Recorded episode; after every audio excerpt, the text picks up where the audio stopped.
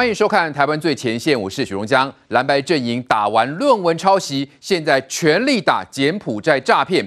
国民党上午召开记者会，炮轰蔡政府，贫富差距变大，年轻人低薪才会被骗到柬埔寨赚钱遇害。三名蓝委郑正前、洪孟凯跟吴思怀还飞到柬埔寨跟当地的台商座谈，炮轰蔡政府新南向政策失败。但是这三名蓝委是真的去救受骗国人，还是选举操作呢？蒋万安说：“哦，有四千多人在柬埔寨失踪，政府无能、失职等等。”但是四千人失踪的说法马上被刑事局打脸。哦，这四千多人是在柬埔寨的国人的总数，那现在没有联系上的个案是一百二十件。所以蒋万安又没有搞清楚，乱讲话吗？白银也是在攻击柯文哲，批评警政署长到机场看远景举牌太好笑哦，说这个方法很笨。但是骂了半天，对受骗国人有帮助吗？问题的本质在柬埔寨成为中国黑帮犯罪的温床，沦为诈骗园区，跟中国的一带一路有什么关系呢？而中国黑帮骗中国人被扫荡之后，换台湾的诈骗集团骗自己人。警方前天在北中南查获三名犯嫌，涉嫌高薪诱骗国人，抓到人蛇集团在台负责人张姓女子，她四个月卖掉五十人去柬埔寨。但是蓝营在营造什么氛围呢？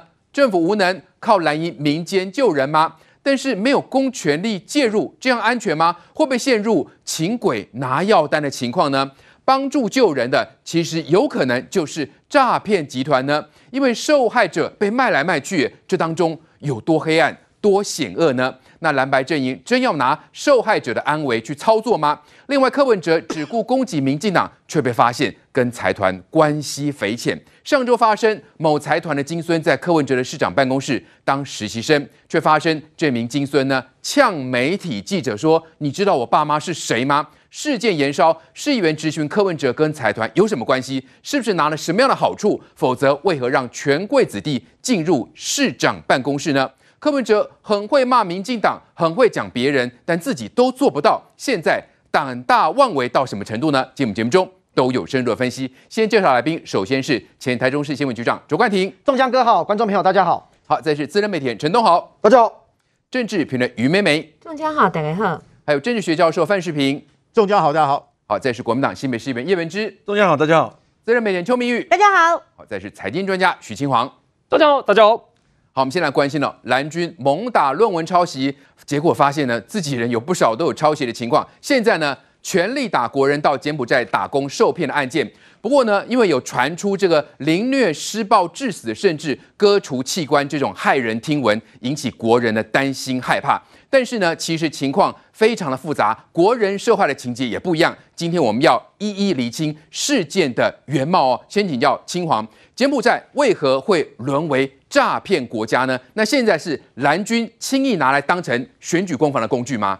把柬埔寨拿来当做选举攻防的工具，那个是最蠢的做法。为什么这样讲呢？因为你会把事实然后跟谎言把它混在一起。什么意思呢？你看哦，现在蓝军的打法就是告诉你说，哎呀。就是因为低薪，就是因为贫富差距，才会有这么多的台湾人被骗骗到柬埔寨去。但事实真的是这样吗？我们要先看清楚啊。第一个，先看清楚一件事情哦。你看，这个是最新的状况啊。你可以看到的是，这是一台中那边所办出来的案子。这办出来案子呢，它有六位已经回到台湾来，二十五个去到柬埔寨，六个回来。回来了之后呢，这个检方去问的时候，警方问完了之后才发现说，原来他们知道哈，这六个的多数人知道。自己要到柬埔寨去从事诈骗的工作，换言之，这六个人的多数知道自己要去那边从事的不是正当工作。那在这个情况之下，这其实是另外一种黑吃黑的概念，意思就是说，去之前就知道了，去之前就知道，他知道自己是从事的是诈骗的工作，然后呢，在那个地方他没想到遇到更恶劣的情况，这是第一种。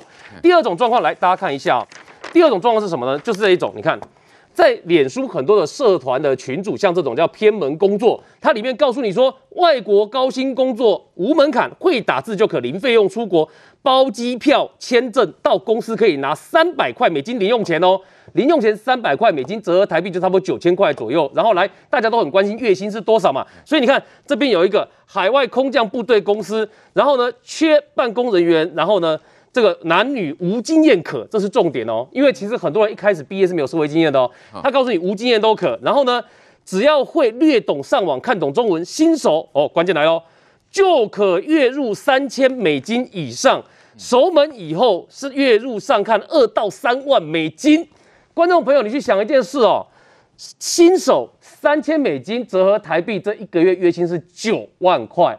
手手上看这个，就是他上路之后呢，月入二到三位美金是多少？是六十万到九十万。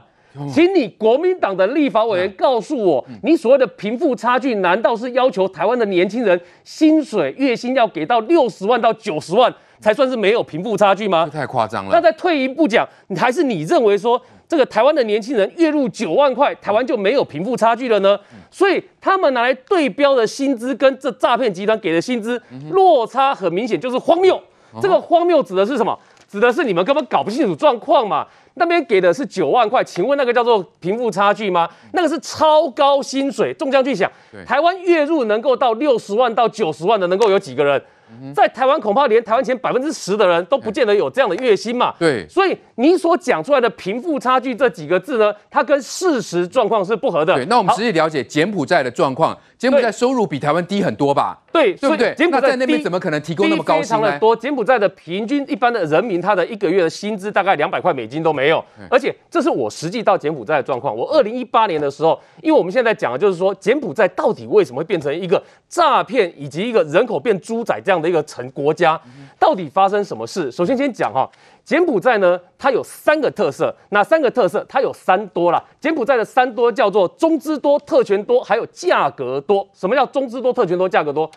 第一个，柬埔寨有很多的中资，它跟中国几乎是牢牢绑在一起的。所以我到柬埔寨去的时候，看到好多的饭店啦、赌场啦、酒店啦，然后路边的桑拿店啦，都是中资开的。所以你从柬埔寨的机场下来的时候呢，他就会看到一件事情。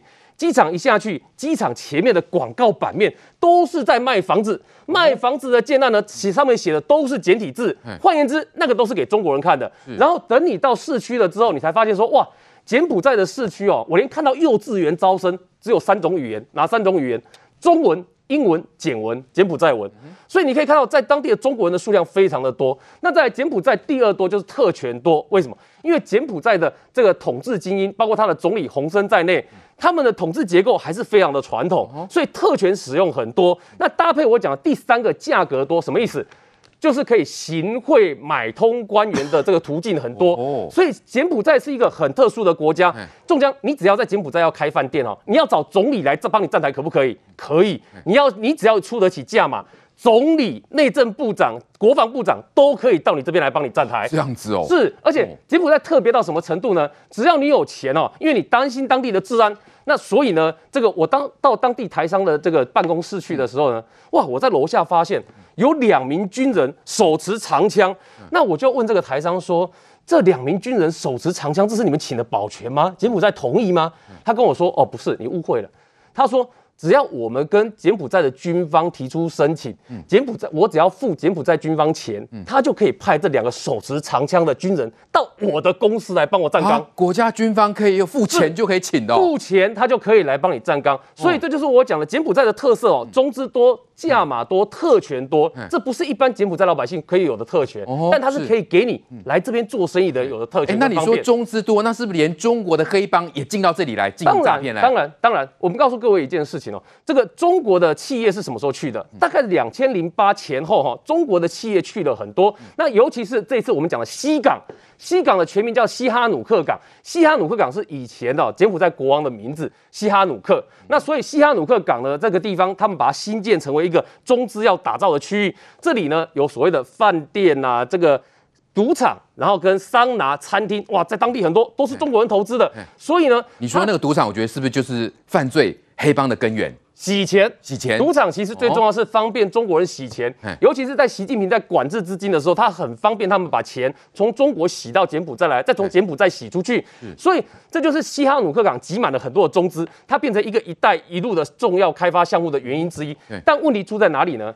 问题出在说，西哈努克港本来在当地哦，我二零一八年去的时候是当地的高巅峰鼎盛时期哦，所有人都认为这个地方会变成未来明日之星，结果。好景不长，发生什么事情呢？发生在这个地方哦，中国人骗中国人最严重。为什么？哦、这边哦，除了我们刚刚讲来开赌场之外，也有中国人自己来西哈努克港成立电信诈骗中心骗中国人的啦。哦、是。所以当时有两大主力业务哈、哦，第一个，中国人用线上博弈的方式骗中国人出钱。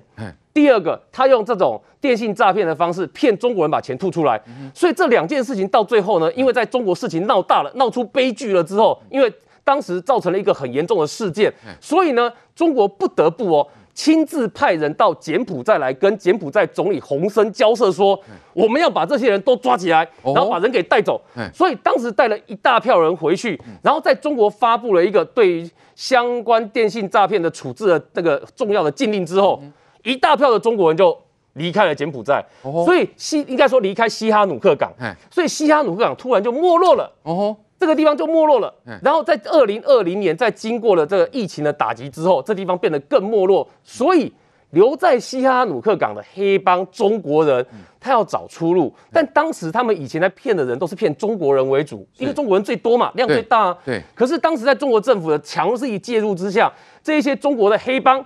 跟这些中国人，他骗不了中国的钱了，他被挡住了，所以他转过头来认为说，你们这些台湾来的都是讲中文，我也一样可以去骗你们。先骗中国人，那现在接着骗台湾人了。先坑杀中国人，然后接下去发现坑杀人、坑杀中国人、坑杀不动了之后呢，倒转炮头来，然后跟。在当地台湾有些帮派的分子呢，就建议他们说，你们可以找台湾人下手，开始骗台湾人了。对，开始骗台湾人，这就是当时开始的原因。所以找找到台湾人了之后呢，好，那我们可以看到的是他的第一个模式，就是我们刚刚给各位看到的，在脸书粉丝页上面大举招募，说这种偏门的工作，是。招募偏门的工作来，薪水很高，高的不合理。然后呢，在这个过程里面哈，他你会发现被招募去的人，你到柬埔寨，我可以告诉你啊，柬埔寨你出来之后就是另外一个世界了啦。柬埔寨，你连要找到像样的柏油路面都不容易。你从机场出来的，也都还看到都是一般的那种泥泥巴地。所以在那个地方啊，你说你要逃出去，其实是很困难的。所以这也是为为什么我们说，在这个时间很多资讯会错乱，所以我们要澄清两件事情哦。第一个事情是，之前传出来说，这个有竹联帮这个帮四那个什么四个案子人口贩运，说帮忙破案，救了二十几个人。警政署特别澄清说没有这件事，所以网络上有人说这个竹联帮帮忙救人，没有这这个警政署告诉你没有这件事，这是第一个要澄清的事情。第二个，这一次能够在泰国的机场能够救下这九个人，这个台湾跟泰国之间的共打协议，这是内政部长徐国勇去谈下来的，所以等于说我们的警方跟我们的内政部在这一次该出手的时候还是有出手，但还是要讲一件事哦，这个很多是我们讲说。去到当地的工作，你选择要去不去？在台湾是民主国家，你有人身的自由，政府不能强制你。而且你到机场去，警方要辨识难度为什么很高？各位哈，这几天因为新闻曝光度太高，大家都以为到机机场去的要去柬埔寨的，都有可能是要去跑这个，可能会被骗的。可是我们要告诉大家。在柬埔寨当地台商有几家？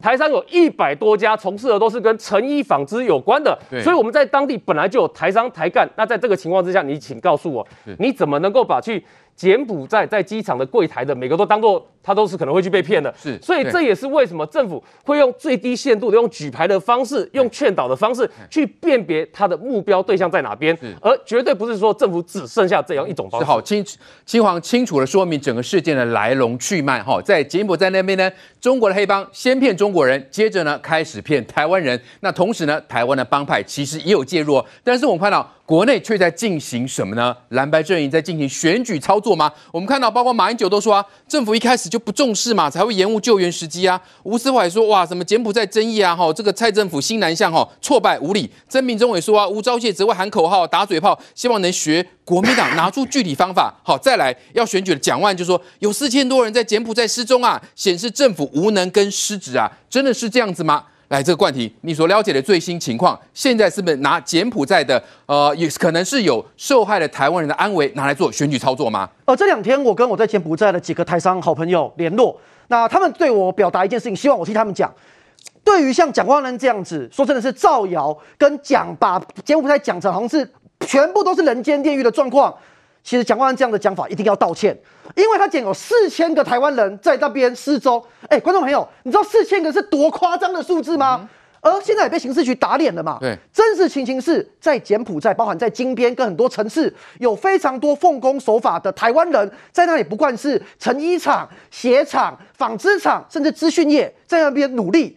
可是现阶段，因为这些事情的过分渲染，他们接到了非常多电话，讲的好像是整个柬埔寨都变成这样。我觉得第一个要澄清的，对，那我觉得蒋万安说真的讲错话了，就赶快道歉。我昨天就一直在呼吁。事实上没有这么多人，现在证实是还有一百二十人联络不上。嗯、那当然数字有出入，我觉得就道歉就好了。对，那真实情形是柬埔寨为什么尤其在西港会变成这样子？刚才嶔煌哥有提到，我认为还是要讲一下，这跟中国有非常大关系。如果我们现在要去讨论说，台湾政府、中华民国政府我们要做什么，根源还是要找到为什么西港现在会变成诈骗中心？有这么多的台湾人，尤其近年来还有马来西亚人。都被骗到那边。我跟我几个台商朋友调了几个现状的照片哈，我看延续嶔煌哥讲的，这个是西港现在街道上面的画面。我们看到哦，西港从二零一六年到一八年左右，大概是七万人口，到此时此刻有三十万人，其中其你知道吗？其中中祥哥有百分之七十五，三十万的百分之七十五是中国人，所以整个城市所有的招牌看板。全部都变成是中文，整个变成是中国城。说那边是哪？小生郡？呃，不是，不是小小澳门。我刚刚讲为什么讲。然后你看所有的看板哦，除了本来柬埔寨语呃相关的语言，旁边一定会有一个中文，哎，连当铺都要有。好，这是什么原因？其实过去中国在布局“一带一路”的时候，本来跟柬埔寨政府合作，要把西港变成一个小澳门，而小澳门就干嘛？要搞赌场嘛。我要跟大家讲，刚才我们从中国角度看，对不对？我们现在从柬埔寨角度看。发了两三年之内发了快一百张的赌博的执照，哇！本来想说哇，西港我就来建设啊，哦，吸引很多中国人来这里赌博博弈，变成小澳门哎，结果大家知道怎样吗？中国的厂商来这里设下去之后，哈，挂羊头卖狗肉。他设下赌场之后，本来告诉柬埔寨政府说我要来设赌场嘛，结果在赌场里面。设很多线上博弈，甚至诈骗中心，结果导致本来洪森政府发给他们的执照，希望可以收到的税收严重的不足。哦，最后柬埔寨怎么处理？直接把他们执照直接没收，把这一些中国的不孝商人赶回中国。赶回去之后发生什么事？留下来的就是当时跟这些赌博产业合作的这些黑帮嘛。所以中国的黑帮留在这里，最后能做什么事？就是变成做诈骗。好，我要跟大家讲。追根究底，这国民党的头，这些我们中华民国国民，你要去救责可以，但你要归根究底，知道这问题哪里来的。中国很坏啊，坏在哪？这些赌场的经营者回去之后，发生什么事？黑帮留在这里，中国政府知道说，哇，我现在中国人很多人会被诈骗去那边，不管是当诈骗分子还是被骗。过去两三年，柬埔寨台商都知道，中国人只要要离开中国，在海关哦。海关，中国的海关看到中国人要离开中国，看到你是要去柬埔寨的，问你几句话之后，觉得你可能就是去当诈骗集团的，直接在中国把把你的护照直接剪掉，哦，不让中国人民离开去柬埔寨，嗯，那导致什么结果？可是黑帮跟这些诈骗就还在啊，于是过去这一两年，他们开始转向向马来西亚，甚至转向台湾，哦，所以最近就有一句话嘛，叫做台湾人去那边卖一万赎两万啊，什么叫卖一万？我问我这些台商朋友，他们是真的在那边很认真经营，甚至还营救了很多台湾人。我给大家看，这是我们台湾人在国外真的照顾我们台湾的同胞。这个画面好，因为为了个资，我把他的头呃，把它把它去掉。这是一名跟我的一个朋友，台商朋友求救的一个，也是被当成人球卖了一万美金。过去那边变诈骗集团，你看他直接被像狗链一样，直接被拴在床上。哎呃，然后这个人后来有救出来，那可是其实也是有一些没救出来的。我给大家看这个对话记录。这真的也是给大家一个提醒了哈，已经所有的新闻网络大家都在讲，不会有这么好看的事情，不要被骗了。对，你看这是呃传给我朋友的一个讯息，他说他们说我要离开要赔两万美金，我身上连台币都没有。然后我朋友跟他讲说，你护照都被收走了，赶快想办法逃来金边。他回他逃不出去。那后面呢，带有一些对话，最后他讲一句说，楼下有人监控，都有人，我逃不出去，拜托救救我。这个事情很让人很难过，是我这个朋友。跟他对话对话完之后，过两三天要继续跟他联络，准备要想办法营救他，就联络不上了。像这个人是联络不上的。那前面的讲的这个呢，后来是跟柬埔寨当地，后来这一个个案是跟宪兵合作，破门而入把他救出来。那我要提的这些事情就是，现阶段中国这样子哦，留下了现在的的的这些状况，那我们台湾人在这边好好的在这边经营事业的，他们其实都有在帮忙我们这一些被骗的人呐、啊。嗯、那我说真的，最后还是那一句话，就是现阶段这些事情，世界各国都已经知道这是中国造成的，但是我们台湾更要团结，告诉大家这是中国做的。对，我讲一个现在现况哦，因为其实大家搞不清楚中国人、台湾人，那在当地。非常希望我们能够用各种平台跟对外发声，说这一些诈骗集团是中国，不是台湾。我看连当地政府都不一定分得清楚哦。当地政府虽然说过去长时间以来是亲共，洪森政府上任不用讲，他都跟台湾的我们的两边的外交机构直接断了。那在一九九零年，他们的柬埔寨王朝重新回去以前，其实只有短短五年，一九七零到七五年那五年时间。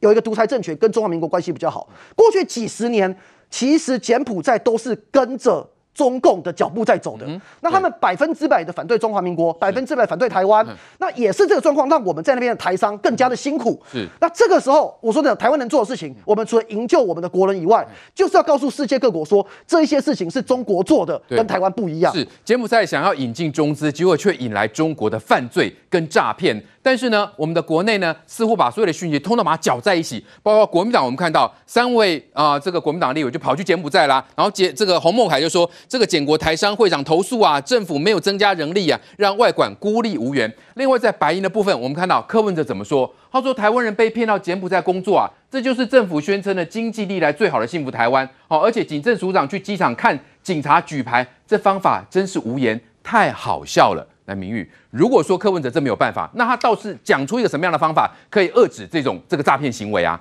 坦白讲了哈，因为柯文哲三十号，对，要他应该也不想再提这个案子啊。他的儿子啊，今年才因为网购哈，网购书籍被骗走了十五点九万、十六万呐哈。那这件事情，这个。其实坦白讲，这就是诈骗集团骗人的这个高招地方。那柯文哲你怎么不讲你自己儿子被诈骗呢？哈，所以诈骗都是还有背后有一定的这个原因哦。所以你要把这个归咎于说什么什么幸福台湾，他故意要讲说啊，如果说台湾人真的很幸福，就不会去柬埔寨工作啦。那这个是这样子吗？你要不要把你儿子被诈骗这件事情拿来好好讲一讲？而且也有正派的，真的是在柬埔寨设厂工作的。对，这正当的人嘛，对不对？你怎么讲？好人坏人全部混在一起了。坦白讲，这个台商他们去柬埔寨开工厂哦，这个都情有可原啊，因为他们其实大部分都是传统产业，大概都是纺织业为主哦。一开始他们先前进中国嘛，中国后来人力高涨之后呢，他们就跑到越南，越南人力在高涨，后来就移到柬埔寨。他有他的人力跟这个经济的脉络嘛，所以你不能就说一竿子哦，好像就是因为呃台湾现在怎么样，然后大家就跑到柬埔寨去，他这个脉络其实是不对的啦哈。那回过头来，你是说这些这个立委要去那边干嘛哈？我认为就是说，你我说他们有点像作秀性质啦，因为坦白讲，我今天有请教了警察哦，那个警察是跟我讲说，就是现在刚刚大家所讲的西港地区哦，西港地区其实刚刚这个大家要讲清楚嘛，就是中国一带一路之后留下来一个烂尾楼，因为。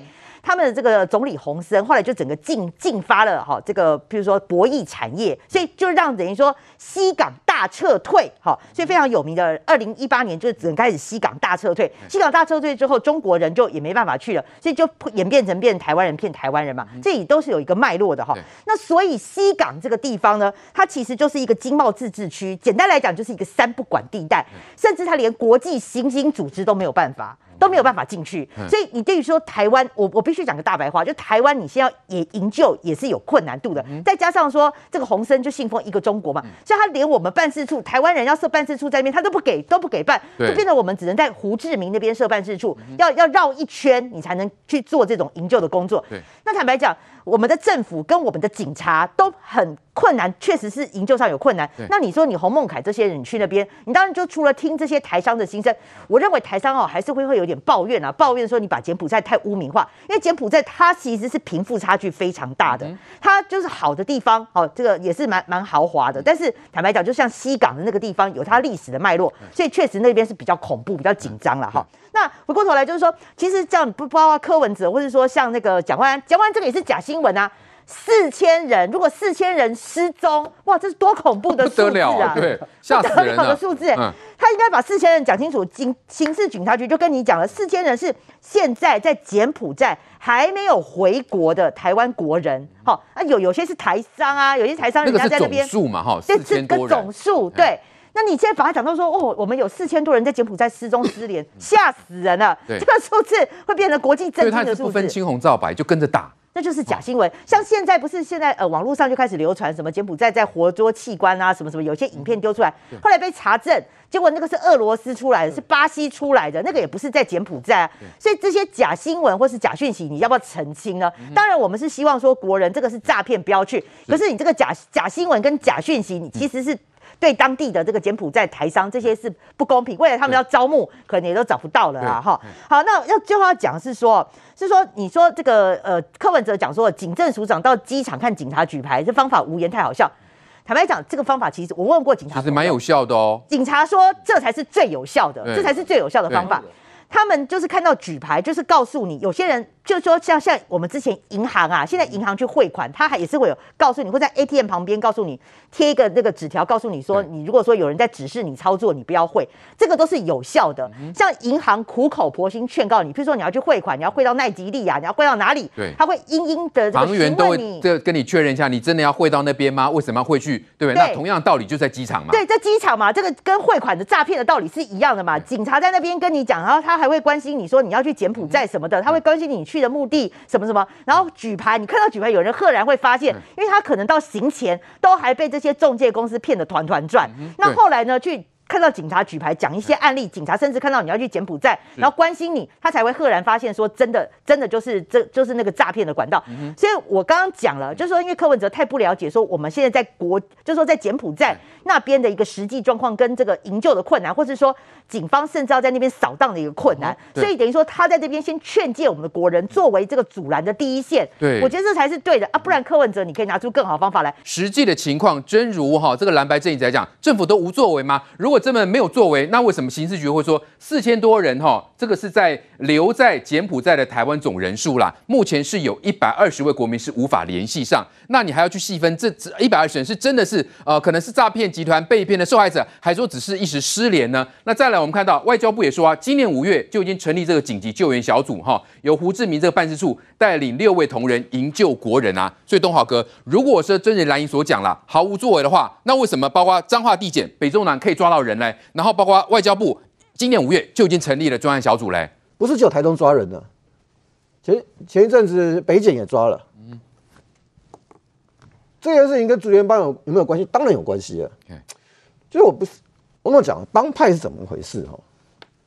帮派基本上就是说他没办法按照社会正常的的形态去工作的，嗯哼，你才会跑去混帮派了。哎，他也没那么复杂了。嗯，你像。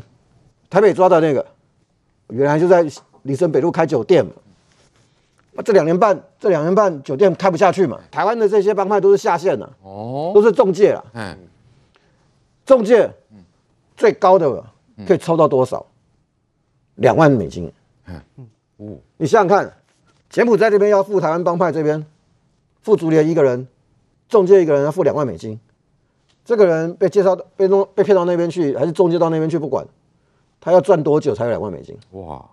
人家为什么要付你两万美金？那白狼张安呢？还说他是去救人呢，然后还去告警方哎。张安的张安是因为他他跟那边一定有点关系，他怎么救我不知道。嗯，有没有可能救？当然也有可能。我不是说他一定不可能。嗯，为什么？因为竹联是现在的竹联帮，你不要把它想成是一个大公司哈，董事会分公司很严密的，没有。现在的竹联帮，你有办法，你有钱，你就可以出来弄一个分会啊。因为哎、欸，搞帮派是要花钱的，要养人的、欸。对，我如果今天陈东豪出来搞一个帮派，只有我一个人，谁理我啊？我要带个小弟，要搞个二三十个人、三五十个人。平常不用养他吗？不用花钱吗？我连酒店生酒店连酒店生意都没做，我怎么养这些小弟？没有小弟，我出去我算什么？单挑一个人，谁怕你？对啊，现在说谁在乎你？对啊，现在说黑帮反而要去救人，这不是笑话吗？当然，因为。因为那本来就是个黑帮的事，西港现在本来就是黑帮的世界，所以帮派有没有可能消息比政府还快？当然有可能。对呀，可是关键是什么？你如果注意看哈，这一次在中介做做中介的搞人蛇这这件事情的，或者骗台湾人的，有很多都是跟竹联有关的。嗯，那竹联自己自己要内清哈。嗯，我我我我还是帮竹联讲话，不是所有的竹联都都干这个事情。嗯，但是竹联因为开枝散叶，现在年轻的出来搞帮。搞这种什么会什么会的人太多了。对，老一辈的慢慢在退了，变得很没有秩序。那为什么竹是竹找竹联的？啊，当然以前竹联就跟柬埔寨这边就有关系嘛。从今年初开始啊，去年很少，因为中国在出入境的时候直接把到柬埔寨人的护照全部剪掉了。哦，就中国那边也在扫荡嘛，对不对？因为中国自己也没办法，受害者一堆。因为要想一件事情哦，连中国政府到了西港都没办法。对哦，那为什么到西港？再讲一句更白一点，在胡锦涛后期的时候啊，中国那个时候知道要改朝换代了，为什么挑西港做做开开开赌场？每一个赌场都可以洗钱。哇！我去西港投资一个赌场，我要带钱去啊。所以当时洪生很欢迎啊。我如果投资的是一亿美金，其实通常不止啊。一亿美金里面至少一半是要洗钱的，真正投资在当地的搞不好只有两三千万美金而已。那当时当时那个背景一个什么？所有的人都想分着澳门的一杯羹。为什么？澳门赌场那个时候很多是美商牵走的。哎，你背景不够大，你在澳门是分不到一杯羹的。那中国各地都有不同的利益啊。说实在的，每一省的那个赌博盘都很多啊。嗯哼，所以为什么挑挑挑西港？其实不止挑西港，菲律宾也有。嗯嗯，我我我跟你讲啊，亚洲尤其是东南亚这几年新兴的赌场，嗯哼，都是要洗钱用的。嗯，一半洗钱，一半想要分澳门澳门那边跟。好，问题来了。后来遇到遇到遇遇到习近平上来，洗钱洗的太严重了。嗯。洗到会动摇中共的国本哇！然后呢，我举一个最简单的例子啊，我那时候听说的了，马祖也那个时候也在马总统的时候要来设赌场啊，投资多少？人家跟我讲四千亿哦，第一期资金哦，四千亿台币，哎，第一期而已，里面呢一半是要洗，也就真正会投进去的大概两千亿。哦，那是洗多大的？只有一个福州而已，只是福州的钱要洗，就要洗四千亿。那西港这个事情就是后来水龙头被关掉了，他们才开开始开始搞诈诈骗呢。最早受害的其实是泰国，泰国的华，因为泰他们都骗华人，骗骗泰国骗台湾，同时呢抓马来西亚。所以你要注意看，主要受害的是台湾，这一波受害台湾、泰国跟。马来西亚对这个柬埔寨呢，引进这所谓的中资跟博弈产业，可以想见引进多少犯罪哈，跟那个洗钱背后的那种情况。但是呢，现在就国内来讲，是不是有人把它通通混为一谈？来，美美姐，特别是我们看到蓝营三位的立委跑去柬埔寨，说要救国人，真的是要救吗？还是背后什么样的目的嘞？他们三位救国人救到现在没有办法见到柬埔寨的官员，没有办法见到当地的谁，好，然后完全束手无策。那结果呢？在这边，呃，台湾这边呢，就有国民党的人就开始讲了，说他们的回报出来消息说，去我们的越南的胡志明代表处那边看，只有一个外交部的人员在那边工作，有关于负责柬埔寨，这是事实吗？刚刚不是讲了吗？单单在胡志明市不就六个人了吗？救援这些人难道是只有靠我们外管吗？当然不是嘛！不是讲了吗？五月份政院这里有政院层级的专案小组了嘛？那而且极其细密的分工嘛，包括从预防哈，包括从这个呃拦截，还有呢到最后怎么救者、怎么救人，这些通通都是有在做的，不然怎么会有这么多人这样救回来的呢？哈，所以我觉得呃国民党这样子做，它其实几个目的啊。第一个目的把问题搞得很大，那最好这个问题呢一直讲一直讲，因为你要知道。柬埔寨这个事情，它本身呢有一种耸动性，嗯，那再加上媒体的不断的报道，那他又讲到所所谓的四千人夸张成这样子，民众的心里头是会恐慌的，造成人民恐慌。没错，你造成人民恐慌，然后呢，大家就一直讨论，一直讨论，那夏立言再出来的事情。那反正是老文了嘛，已经知道他去中国了嘛，他的新闻就会掩盖掉了。那新的这种有耸动性的社会性的议题，他就取代原来的，制造这种恐慌的结果是什么？他塑造一个形象，就是民进党政府执政无能啊，不只是无能，而且冷血啊，对不对？你看他们现在开始讲了，他们说都没有在救，哎，没有在救，还不止这些哦，明明政府，我跟你讲，我们刚刚都讲四千人太夸张了，这个夸张的数字，我请问一下，有没有点认知作战的作用？也是有嘛，就让你觉得说人心惶惶嘛，政府无能嘛，大家心里恐慌嘛，所以政府当然要澄清啊，所以澄清就是告诉你说，目标族群，这个只是说这些有在当地的，可是真正失联的人是一百二十人左右。好，你知道他们马上要解释成什么吗？这么冷血啊！一百二十人不是人呐、啊！这个政这个蔡英文政府这么冷血啊？OK，那我问你，是不是塑造这个执政党是无能又冷血？第三，他还把跟新南向政策挂上钩，就是你们呐、啊，整天在说新南向有多好啦，宣传呐，所以国人就哦才会这样上当嘛。你都没有告诉大家陷阱嘛？事实上，我们也知道嘛，是。我们新南向政策做的是规规矩矩的，是鼓励台商去的，可不是叫大家新南向去赌博的，不是吧？对对，可他硬要这样子，地沟倒菜都来供嘛，对，对不对？好，第四种说辞是什么？就柯文哲这些人讲的啊，哎呀，年轻人低薪嘛，所以没法多嘛，只好去柬埔寨嘛，又是你政府的错。那我请问一下，台湾的薪水各位知道吗？我们平均月薪一千八百五十美金，柬埔寨的薪资多少？两百三百美金啊，我们台湾人的六分之一吧。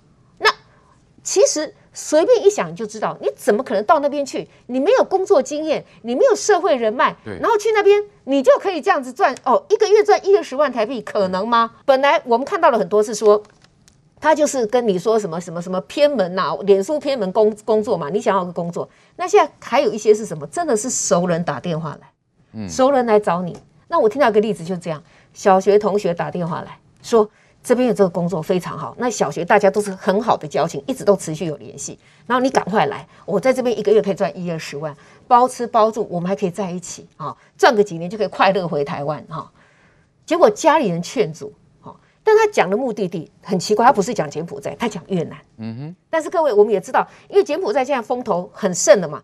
不是有泰国那边有转运中心吗？可能有别的城市在东南亚这边都是，因为道高一尺，魔高一丈，他们转移各种的焦点来掩盖嘛。先把你骗到东南亚，然后再转进柬埔寨。对，很有可能嘛。嗯、我们在泰国拦截的不是也是转运中心吗？那就他家里人就跟他说：“哎、欸，新闻都报这样，你不要去。”你知道他就讲两个理由，非去不可。他说：“那个是柬埔寨，不是越南。嗯”第二。我的小学同学不会骗我。那这边也要跟大家讲，就是说我们要发挥一点守望相助的精神。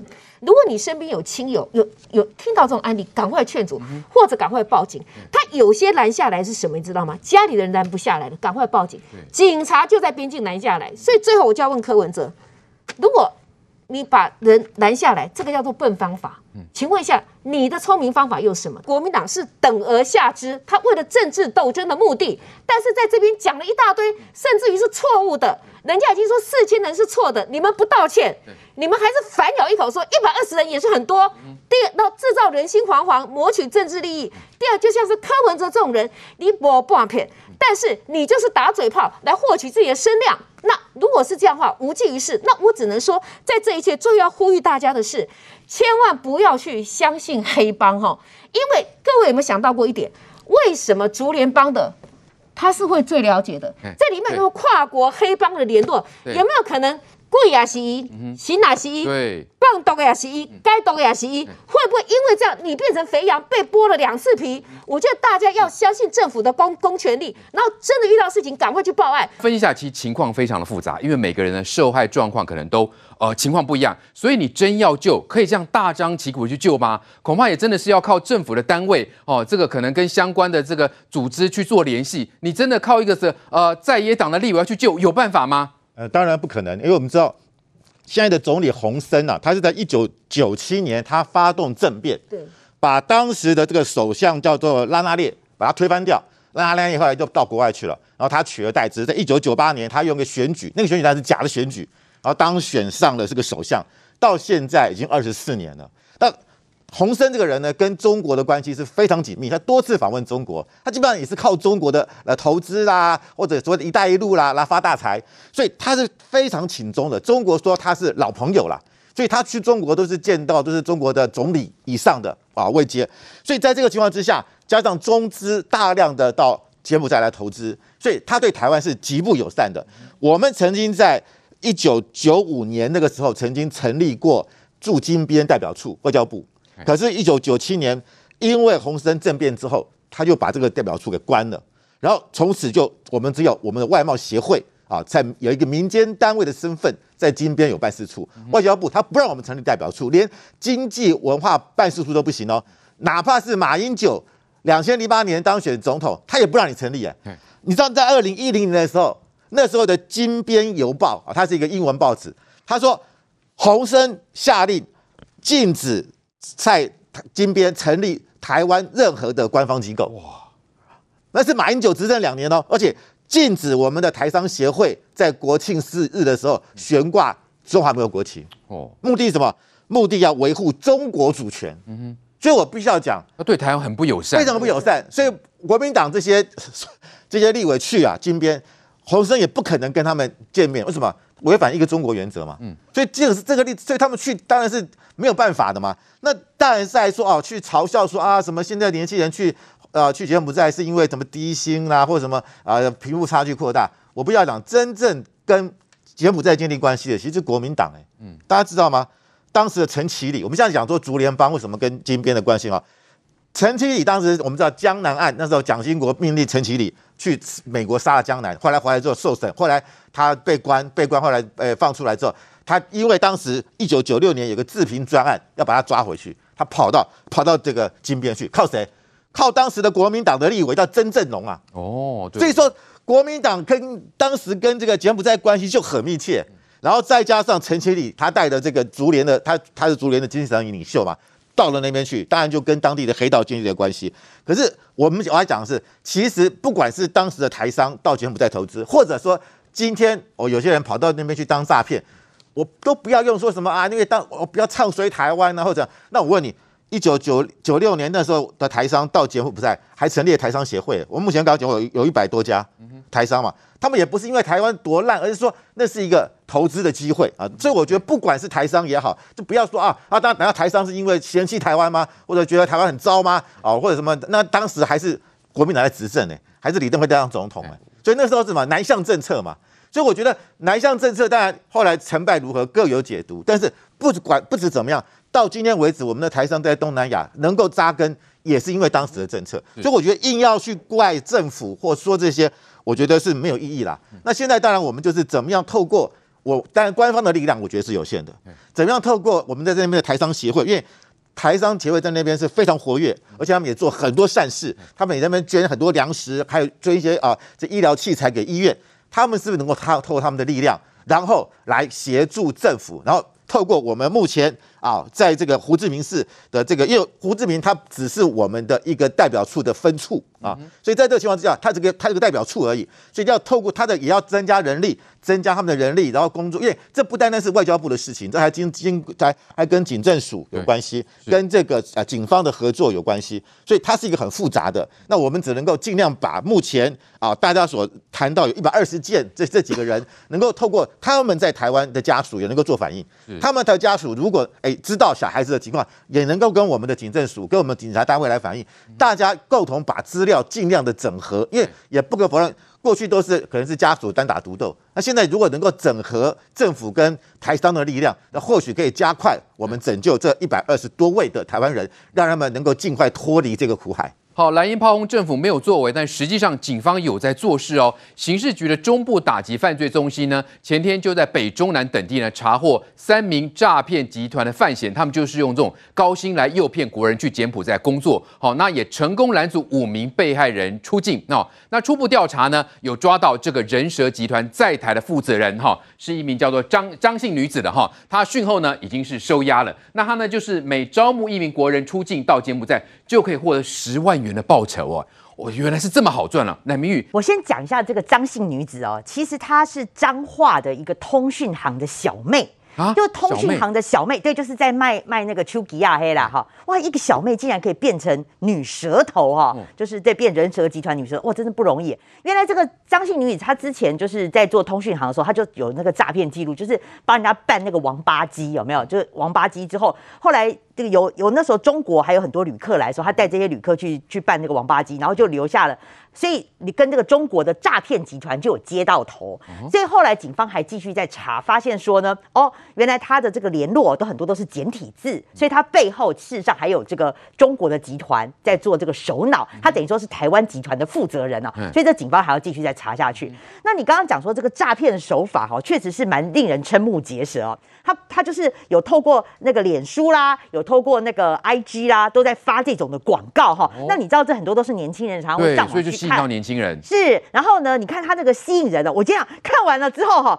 我也想去，你知道吗？嗯、他说，你只要会简单的打电脑打字，还会聊天啊，而且就算不会也没有关系哦，他会现场教学哦，所以你不用担心，你都不会有上手的问题。那看到待遇的部分，哇，你去之后呢，可以包吃包住包机票，哎，光是底薪就有四万哦，而且你开发客户奖金就有四万五千块。如果你能力平均的话，每个月薪资甚至到达十万块，能力好还有二十万到三十万哎，哇，看到这里真的是赶快要打电话联络。重点开发客户，好，那我还对做开发客户，就去拉拉人来诈骗嘛。对啊，但是他开发客户，他他也没跟你讲清楚嘛，哈。那你再看下面的这些福利哦，真的口水会流下来。上班地点啊，泰国、新加坡、柬埔寨，还有杜拜，哎，很多人想到说，哇，去杜拜啊，都可以让你择一哦，不定时还可以回台湾，不签约，哈。那是而且十万。十万内来就借，还可以借你钱哎，哪有那么好的事情？每日工作八小时，还可以月休四天哦。不放心，你还可以携伴共同打拼，去一个去一个骗，去一个骗一个，去两个骗一双啊，去一团最好啦哈。然后还可以说随时携带手机，每月十号领钱，每月还可以聚餐呢哈。哇，那你看哦，而且他他就。就讲的，你看我说看了这个条件，你说年轻人会不心动吗？确实，这个是那个诈骗手法是扩大哦。之前类似这种大概是骗到个人，对。那后来好像还有骗什么导演啦、拍片啊，带一整团人去哎。对，我跟你讲，我就要讲这个哈，就是我问我的警察朋友，他说这个案例哦是，譬如说我们是主持，他他就说，哎，小玉你是主持人，他说我们那个哈柬埔寨需要一个主持人，哇，你会双语哎哈，我钱给你 double 更多。他说四天呐可以给我一万美金。一万美金等于三十万台币耶！哇，那这个那而且就是说他骗你一个还不够，就说他呃，如果你可以带整个舞团去的话哈，比如你主持人嘛，那有些他们当地的歌星你还会要要跳舞要伴舞，你可以带舞团去的话，这人更多，他等于说是给你包一团的哈。那还有就是，但是他说你去那边之后，那整个就是一个诈骗的开始。你去到当地，他就是有有有会讲台呃有会讲国语的人来跟你中文的人跟你接头，你一上车马上这个头套给你套起来，好把你护照手机通通收走。那真的是欲哭无泪。那我现在讲一个更新更新的一个诈骗哦，我听到就觉得很恐怖。嗯。他说呢，好，因为就是有一些人他被去之后哈，那他可能被虐虐打打到洞北掉了，所以当然一方面是赎款，那赎款不行的话，你就要抓交替。有些人没钱嘛，没钱之后他就是干脆叫你抓交替，所以他就说他抓交替的方式就是你打给那个你的这个大学同学啊，他就跟你讲说，哎，我跟你讲，我这边的公司啊哈很好摸彩，好公司摸彩，我摸到了这个机票啊，可以招待你来我这边哈，可以做食宿的招待，给你四天三夜或五天四夜。那他说啊。那怎么好意思？没关系，没关系，那是公司给的啦。好啊，反正我你不来，我也是浪费掉，所以就你来，你来。哇，你听到就说我同学在那边啊，就是很要好的同学，你去那边玩了，你就是被抓交替去了。嗯、那现在最后最新的一种是说，连日本也变成诈骗的一个目标哦。这样的，他说日本有有旅行社提供你日本的摸彩，哦，让你四天三夜的摸彩，但是在泰国转机。嗯。泰国转机，然后你摸彩摸到了，然后你你去泰国转机，你叫泰国马上转机，不要说转机了，你一下飞机马上就被逮走了。哦，所以现在这种诈骗的手法真的是非常非常恐怖，而且那个警察朋友就说，他说其实你去那边，当然最主要是叫你去做那个诈骗的工作嘛。那如果说你是一家人去的话，他把你小孩子就直接绑走，那你如果不从的话，他就打小孩给你看，然后你你就在那边做诈骗。那通常一开始做诈骗，你当然是先从你身边的亲朋好友开始诈骗起。那诈骗等到你这个亲朋好友都都骗不到了，你就开始做陌生开发。你陌生开发，你你业绩做不到，业绩做不到之后呢，他就打你，打你你还是做不到，他就开始把你转卖。就为什么说像猪仔啊？像我我那个警察他就跟我讲说，现在最新最新的消息哦，是说因为现在台湾警方已经开始重视这件事情了，他也在开始大扫荡。所以现在呢，他们在当地的那边哈比较恐怖的是说，现在已经变猪仔沦落到一只。一万一支一万台币在卖，就赶快卖卖到 KK 园区去，就赶快要给你大清仓啊！这 KK 园区等于说是这些人蛇集团最后的悲歌，就是有有些人就是被惨到说他可能连诈骗的价值都没有，就最后变成有点像摘器官这样子。所以等于说摘器官的那个那个案例是比较发生在 KK 园区。对，所以我认为说 KK 园区不是在柬埔寨，是不是在缅甸？在缅甸，在另外一个国家。对对对，所以他就是最后的人蛇悲歌是到这个 KK 园区那边去。是。那我最后还是要奉劝了，就是说。我刚刚听到那个摸彩的哈，是很多人在网络上都会被骗，然后听到说哦，可以到日本旅游啊哈，还可以到这个泰国转机，那个那个都是一个诈骗的陷阱，真的要非常非常小心。哎，今晚这样听起来，呃，感觉上这个诈骗集团的规模非常的庞大，哎。骗一个人都还不够，可以骗整团。那现在看起来，不光是柬埔寨哦，哦，包括缅甸、KK 园区等，整个东南亚都成为犯罪的一个温床吗？那同时，我们注意到西港成为中国黑帮哈成长茁壮的一个温床哈，到底那边的情况是有这个规模多庞大，可以吃下这么多的诈骗？那甚至现在骗完台湾不够，还可以骗到日本去吗？我分两个部分回答中江啦，就是说这种偏门的工作哈，如果你到柬埔寨去，你就知道。柬埔寨跟泰国和越南的边境之间，其实是可以互相流动的。它不是像我们想象的这几个国家边境就是长长的一条封锁起来，你如果没有搭飞机不可以跨过边界，没有，并没有这样子。像我到柬埔寨的东部的省份去的时候，它跟越南就是相接的，越南人还会开车到我去的那个地方去观光度假，所以你可以发现这些地方之间彼此都相通。那所以换言之，这种偏门的工作，不管是洗钱也好，或是运毒也好，或是这你这种贩卖人口也好，它本来就在这几个地方，它是可以跨国流动的，所以这边跨国流动是很正常的。那第二个我们要讲什么事情呢？讲说现在这个阶段哈，你看哦，三个国民党的立法委员跑到那个地方去，然后说：“哎呀，我们发现因为碍于一中政策哈，让这个地方没有代表处的援助，我必须要讲两个字，叫做废话。什么叫废话？这是第一天知道柬埔寨没有代表处吗？当然不是嘛。重点是你们三个去有什么帮助？没有帮助，不但没有帮助，这会增加哈援救上的困难度。什么意思？”中将，我请问你哦，如果你是手上已经有这些人质的这个犯罪集团的话，你看到他们来了，把事情闹得很高调，你现在要怎么做？你会好好跟他谈赎金，把人家还他，还是你这时候我就赶快把它处理掉，透过其他非法管道赶快把它卖掉？反而打草惊蛇，打草惊蛇，我赶快选择第二种处理方式，赶快把它卖掉嘛。我能够卖掉，然后不要是跟你们牵扯上关系最好嘛。所以你也找不到我啊。所以你们三个去哦，我说国民党派这三个去哦，你反而是在帮倒忙，不是在帮真的忙，救不了人反而害人。你真的到柬埔寨去，你就知道哈。第一个，这一边的他这边的黑帮做偏门的工作，本来就不愿意张扬嘛。第二个，当地的政府很怕中国，所以呢。这个国民党这三个去讲说的一中政策让他没有代表处援助，这个话就叫做废话了。你知道当地人啊，我说柬埔寨人吃中资吃到什么程度？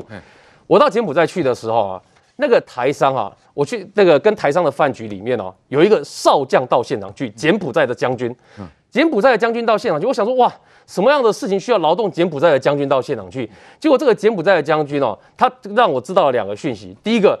他能够当上将军呢，这个台商有帮他的忙，帮忙出钱。第二个，这个柬埔寨的将军呢，是柬埔寨拿到了一批中国援助的物资之后呢，物资清空了，货柜希望卖给台商再赚了一笔钱，然后这个货柜，哎。中枪，那是国这个等于是柬埔寨政府的货柜哦，他等于是侵占这个货柜直接卖掉哦，所以当地吃中国资源吃到这种程度假当假踢哦，所以当地什么一中政策一中原则，我跟你讲，遇到中国他们很自动就会退让，所以去讲那个都是多余的。再来我们要讲一件事情哦，这个柬埔寨这个事情哦，去扯新南向政策，国民党讲这件事情哦是更无聊。为什么？新南向指的是台商，我这里必须要澄清一件事情哦，因为我们刚刚是不是有提到四千个哦，就我们说这个。刑事局统计的资料还在柬埔寨的人，哎、欸，你有一百多家的台商呢，老板、高阶主管加台干加起来几千个人就跑不掉了吧？所以今天还有人说看到去柬埔寨包机有七成满，然后对这件事很紧张。那我们只能讲说，你先去看他平常的量有多少，你再来紧张。然后所以你当你去讲新南向的时候，我跟你讲两件事情。新南向很多人都没有注意到这件事。第一个是我们新南向的出口金额到二零二一年的时候，你可以看到一路成长到创新高，好不好？第二个。这也是我去柬埔寨看到的。我们的国营银行在新南向的国家的获利也是创新高。二零二一年，从二零二七、二零一七年是八十五点六亿，到二零二一年是一百三十八点五亿，成长了六十一点二趴。这些数字为什么这么亮眼？哎，我到柬埔寨金边市区一下去，总理府的对面。就是一家兆丰银行，在过去就是合作金库哦。国营银行在新南向的国家赚有没有赚钱？赚很多钱。所以台商的行为、国营银行的行为、新南向政策，你把它跟这次的柬埔寨这个事件扯在一起，对，那基本上叫做颠倒是非，完全不是事实。嗯。第三个我要讲说，台湾的政治人在操作这里面哦，连举牌都拿出来操作，说，哎呀，为什么要举牌？这个难道在这个柬埔寨没有代表处吗？讲这个话的人是谁？讲这句话的叫做台北市市长柯文哲。对，我不得不说，他真的没有国际观。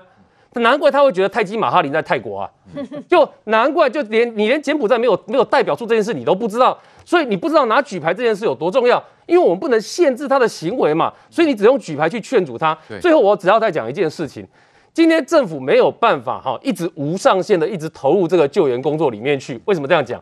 因为你总是会有人有可能会被骗。然后你总是不知道在什么时候哪一个社团、哪一个脸书、哪一个 IG 丢了一个东西，然后有人看到了被骗去了，防不胜防。你防不胜防。对，所以真正要做的事情是政府正式的宣告哈，因为我知道外交部应该已经宣告，你把柬埔寨讲宣告清楚、讲清楚，它现在是这种类型的诈骗的高风险地区。嗯做完清楚的宣告，然后政府把该做宣导的宣导完了之后，然后告诉大家以后这种行为后果要自负。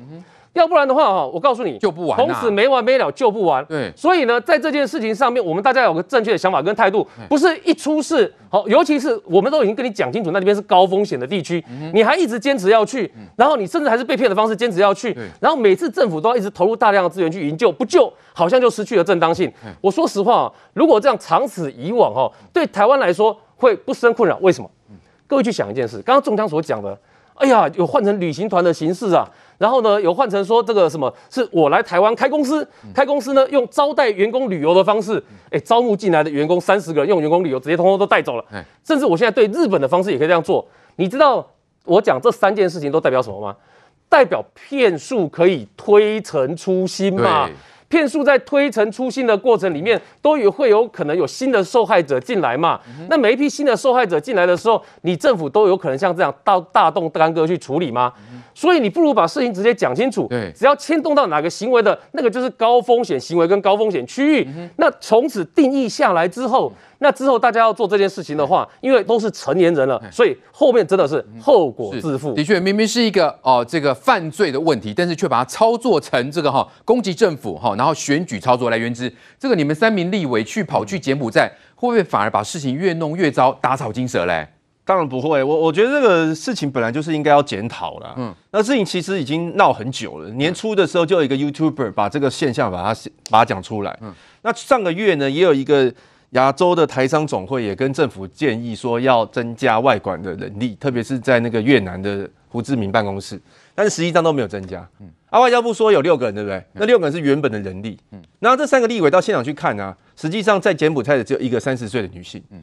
所以你说你都没有增加人力，然后只是粉饰太平，然后那个地方是在国外，大家根本不不了解是什么状况嘛。所以当然立委本立委就知道状况吗？他所以要到现场看啊。那立委的职责就是监督政府啊，所以去现场了解嘛，然后把真相还原嘛，告诉政府说，你说要增加人力，实际上是没有增加啊，那你要做更多啊，因为。本来政府不见得是你在那边看得到的啊，那他们有背后帮忙的人啊，他们对不对？那那他们现场也有去问台商去了解嘛。我觉得这立委的职责本来就是监督政府，我们的纳税人的钱都是交给政府，政府本来就是要保护大家。对，那这个事情烧这么久，现在才好像一副好像我作为很多。你说警察这两天跑去，好啊，那你为什么上个月不去？这个事情已经闹很久，就根本就慢半拍嘛。啊，那然后。去执着在蒋万安是不是说那四千人？蒋万安说四千人，他是因为昨天媒体有问他说，欸、柬埔寨的事件，他说他就说媒体有报道四千人失踪。嗯那这是媒之前媒体报道是四千人失踪，所以他就将错就错吗？你不是将错错，因为因为我们的移民署因为我们的移民署很刑事局很夸张嘛，他昨天才去统计说只有一百多个人，这事情闹这么久了，昨天数字才出来，搞得大家都不知道，所以大家就是根据媒体报道在在研判嘛，所以立委到现场去看，我觉得本来就是很很实在的事情嘛。但但是他们显然是他们是要如好了，美其名是监督政府，但实际上的这种情况之下，反而是不是会让受害者有可能让这个呃帮派或者的黑帮。这坏分子赶快跑掉嘞，对吧？你打草惊蛇不是吗？打草惊蛇，媒体已经报成这样，帮很早就知道了，不会是因为他们三个人去啊？对，所以所以我觉得立委去啊，那他那他到现场去了解状况，外管什么情况，把真相传回来。那我觉得政府你，你你如果说需要改进的地方，你就多做嘛。那他提出监监督嘛，那你就做。那反而跑过来去骂说蒋万安你是不是四千位啊什么？我觉得这个已经模糊焦点。这、哦、这个重点不在于蒋万安讲几千人、啊，而是在于政府到底做了什么。来来，金广来来。对，两个部分啊，第一个啊，刚刚原之有个部分让我觉得很奇怪。我们刚刚已经讲过，就是说在柬埔寨当地哦，它有一百多家的台商哦，然后还有其他的外资企业，这些都还是正常在柬埔寨它所存在的，所以有台商有台干。所以当你今天看到说有人在一零四有一个广告，他登了人力银行招募广告，他去了，然后就今天发了打卡，光是以这两个条件就要判定说他是这个情况的诈骗了，我觉得这是很有问题的。我没有办法联想在一起。没有，我不是讲这个情况。第二个，看到不是这种。第二个，我要讲的是说，在今天我们在讲说这整件事情哦，你现在就能够用这个状况断定说警方都没有在做事情，也是很奇怪的。因为营救的过程本来就是低调的，所以警方所所得到的线索开始在办这个过程里面，你把它打成说警方都没有在办这个事情，这个是有问题的。那第三个，我觉得啊，这三个国民党的立法委员去。好，就算像刚刚原子讲的说，你发现现场就只有一个，就从胡志明市调去的这个办事的人就只有一个。我请问你啊，外管的人力是能够说增加就增加吗？而且，就算他一个人再加几个人，你觉得你能够处理得了这一次的问题？这不是你调人头就可以处理问题的哦，这是你要直接知道状况在哪里，是哪些关键的人去用，他才能够把人给救出来哦。因为我们知道在柬埔寨哈，我跟你讲，去到柬埔寨当地，你就知道柬埔寨的当地的状况跟我们在台湾理解状况是不一样的。他你在当地你要熟门熟路，然后你要找得到可以打通关节，就算送钱你都知道要送到哪里去，所以你才能够把人给救得出来。那个绝对不是说哦，我今天多调两个人哦，邱明玉过去，然后今天请东豪哥过去，然后今天就把能够把人给救出来，然后要刚好给是三三名立委看到，是，然后要刚好给这三个立委看到，所以我才说这状况是完全不一样的。这这就东豪哥来，西港啊，在马英九总统执政的时候啊，大概在第二任的时候啊，西港就已经是。电话诈骗的那个大大本营，对，哦，这么早就是了。那个时候就是那个时候的合作呢，很不好意思，还真的是两岸合作犯罪。嗯哼，和两岸合作有两岸共打嘛，对不对？对，嗯。可是呢，两岸共打在在西港是无效的啊，无效。但是曾经曾经抓过一些了。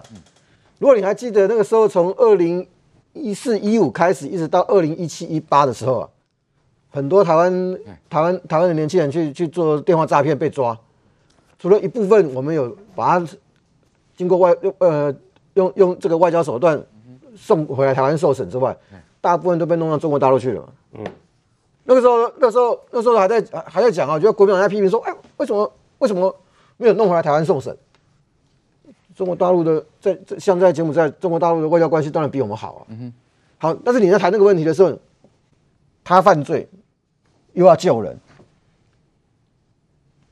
搞到后面，你知道那个电话诈骗其实真的是，不管是不是中国人、台湾人，还是还是你是是东南亚的华人，那受害的人很多。对，那西港这个事情其实更直接的，这三位这三位立委除了去增加现在胡胡胡志明代表处的的负担以外，我也看不出来有什么帮助。我们在胡志明的人本来就是这么多嘛。嗯，通常来讲，这个东西都是靠警政署、刑事局。国民党执政过，不要讲外行话，一定是刑事局去找东南亚的这些国家帮忙。不是靠那个外管，外管是外交，外交只是一部分，而且那一部分通常来讲不会是主力，一定是刑事局。为什么？你要找到当地的军方，这样子够白了。对对，警方他们还愿意帮你出力，所以你在看最近的最近的案例里面，有很多其实透过军警这个系统，当然他政府愿意也可以。对。那那军警的人如果真有去帮忙，也更不可能让这三名立委看到啊。呃，这不管，因为我我这么讲，吴思怀是军系立委，嗯，吴思怀是军系立委，军他他他有没有办法了解到越南或者泰国军方，啊，对柬埔寨的影响力，嗯，这个他应该要知道一些。嗯，那为什么讲说他让他这边作秀啊？因为你除了到那边拍个照片，然后找几个台商之外，你你能干嘛？有本事就救一两个回来，带回来。嗯，我那么讲啊，已经在柬埔寨的，除了拿钱去把人赎回来以外，没有第二条路，别无他法，没有第二条路。哦，包括你看到柬埔寨当地军警愿意出动，是我是不愿意在电视上公开讲这句话了，不是面子，我们的面子有多大了，是钱在做人了。对了，你要请人家动手帮你救人。哪那么容易啊？看钱的份上，哪那么容易啊？只是这样子公开讲出来，我怕，警刑事局现在在救人的同时，又增加困扰了。哦，对，我不愿意把话讲那么白，是因为怕刑事局在救人的时候更麻烦所以。不能那样大张旗鼓的啦。我就讲，国民党自己执政过，东南亚是什么状况？难道他不知道吗？所以啊，你有没有办法解决问题？而且西港这个问题麻烦到什么地地步？西港本来是中国影响力最大，后来是连中国队在西港都失控。中国也想要从西港把把中国的黑帮弄回去，为什么？洗太多钱过去了，骗太多中国人的钱过去。可是西港现在谁都没办法，连洪森都不知道该怎么办。冠廷，所以救人的这个状况恐怕也非常复杂，也旷日费时啊。我觉得背后还是台湾跟柬埔寨关系啦。就像我一一开始我讲，过去几十年来，曾经就只有五年的时间跟中华民国政府关系好。那我特别也要提，其实蓝绿都执政过嘛，在台湾。马英九执政二零一零年的时候，那个时候是台柬关系可以说是几十年来最惨的时刻。洪森是直接对国际宣布说，以前台商挂中华民国国旗睁一只眼闭一只眼。二零一零年他是直接直接宣布说，所有台商连中华民国国旗都不能挂，因为一个中国。所以我觉得这个背后，当然我我赞成原之部分啦，就是说我觉得大家都要监督，大家可以做得更好，这我同意。可是我觉得在这个时间点，我觉得我们是应该要一致对外讲说，中国到底它产生的危害有多大。而这是不分蓝绿的，我给大家看哦，我就调出了当时在西港的，就是整个呃“一带一路”自经区的图哦。我也别忘了提醒观众朋友，我二零一八年的时候是哪一位市长啊？就是高雄市长韩国瑜，他讲说哦，高雄也要搞自经区，这就是血淋淋的例子在这里嘛。中将哥，他当时在这个呃西港这边画了一个经济特区，大概十一万呃不要，大概呃十一万平方公里左右。他在这个地方画了这个自经区之后，产生什么结果？旁旁边这里建了一条高速公路，然后旁边这里海港，甚至哦跟中国合作到本来这个港口要让中国设军港，嗯哼，然后整个在它的自经区这里变成说几乎全面性的免税，然后变成是一个独立的，俨然是一个独立王国，后来就变成犯罪温床嘛。为什么我说让国际知道说中国跟台湾不一样，在这一件事情上这么重要？我们刚才讲在政府部分，洪森的政府对于中华民国是敌意的，跟中共是好的嘛。可是柬埔寨人民，尤其是西港跟金边人民，现在是非常仇中的。哦，因为在中国这里的黑帮、这里的诈骗集团，不是也只骗中国人、台湾人啊，当地人也被骗也受害啊。所以现在这种状况就会变成说，好，他们国内讨论讨厌中国人，其实这种舆论啊，也会给洪森政府压力。为什么？其实今年二月的时候，洪森罕见的对外澄清啊，他讲说，哦，他这个港口啊。建设跟中国没有关系啦，啊，也有日本提供的贷款。为什么他要去澄清？因为虽然说他是一个独裁的政权，可是他还是要必须面对民意嘛。那在这个状况底下，不要让。整个国家人民都觉得说，好像政府真的百分之一百跟中国站在一起。我觉得这个是大家要认知到，就是说，这就是“一带一路”造成的危害。对。那我回来讲一下，就是国民党的三位立委。当然，我觉得他们去，那我也有刚好昨天啊，有跟几个台商朋友点通电话嘛，然后他们也有讲说，哎，那个洪孟楷现在在我前面的时候，就是说，好，这三位立委去，他们本来说有达成三个目的，我觉得客观讲，他们到底达成什么，什么没达成？此行去之前，他说三件事，第一件事情。希望可以跟柬埔寨的官方可以有官方的互动跟呃交流，他们说是国会国会外交嘛。那这一点我必须很坦白的讲，其实他们在出发前，呃，这个讯息出来之后，当地的台商就说啊，怎么可能？因为洪森的政府不会跟台湾任何官方机构，连民意机构都不会跟我们做这样子的交流。所以这一点我不知道他们讲的目的是呃试试看呢，还是早就知道不可能，只是要讲给大家听。那这个就没达成嘛，吼。那第二个台商关心哦，这我我客观的讲啦，有部分的台商觉得好了，有来关心也好了，但是我最后问他们一句说，那有没有什么实质的帮助？就是帮忙到你们什么？啊，他们也老实讲，没没有感受到有什么实质帮助。那他们讲去的第三点就是说，把那边所看到的实际情形，呃，会回报回给中华民国政府，带回来给我们政府。啊，我说真的，胡志明其实也有派。呃，相关的人在那边啊，其实也会回报，但我不会去批评说，好，立委你去怎么样？但是我觉得也赞成东豪刚才讲的，其实我们就知道胡志明现在派过去的就人数就不多嘛。那现场你看那个画面，还要接待他们，然后要互动，那我觉得这个社会会把持。不过我觉得我比较难过的事情是，他们最后没有办法见到对方的官方人员，结果导向的结论是说，你看这就是一中政策了，让我们没办法跟他们互动，也让柬埔寨的政府呃没有办法援助。所以又是怪台湾，又在怪台湾了啊！怪台湾。一中政策是因为民进党政府上任才有一中政策吗？一中政策是你马英九在当总统，他们就一中政策到让你台商无法挂中华民国国旗了。那我觉得这个事情就是你不要把一个说真的。台湾有部分的人就是遇到这样的情形，然后你把它导向国内政治化，我觉得这是大家比较不乐见的。好，台北市长柯文哲呢，最近这个脾气不太好哈，一直在生气，因为呢很多事情。不尽人意嘛，都没有如他的意，就是他这个念兹在兹，希望能够在他卸任之前能够启用大巨蛋，但是因为大巨蛋的审查没有过哈，八月二十五呢又要审这个哈这个所谓的公安问题，那因为这个防火的问题，所以呢柯批就在怪哈这个民进党哈，说你不要为了政党利益牺牲国家利益，是这样子吗？还是牺牲了柯文哲的利益？所以呢你现在开始不择手段呢？因为消防安全怎么能够妥协呢？乃明宇现在对于柯文哲来讲哦。恐怕一个大麻烦就是他跟财团到底是什么关系呢？因为爆出一个哦，他们的市长办公室实习生是某财团的金孙啦。这个金孙呢，竟然哈啊，因为挡住镜头，所以呢就去呛媒体记者。那现在被就被发现了，市员就质询啊，你到底是不是拿了什么样财团的好处，所以竟然会让财团的子弟进入他的市长办公室当实习生呢？我先来讲一下这个事情的始末啦，哈，很多人会好奇说，为什么突然这个呃这个呃第三代哈这个富少突然冒出来啊？话说他是这个柯文哲他的办公室里面的一个实习生，那坦白讲就是做那种随行的啦哈。那柯文哲有一天出席一个场合，那你也知道柯文哲出席场媒体蛮多的，那所以就是呃这个这个实习生他可能不太了解，就是说媒体运作作业，就在媒体前面晃来晃去就挡住镜头嘛。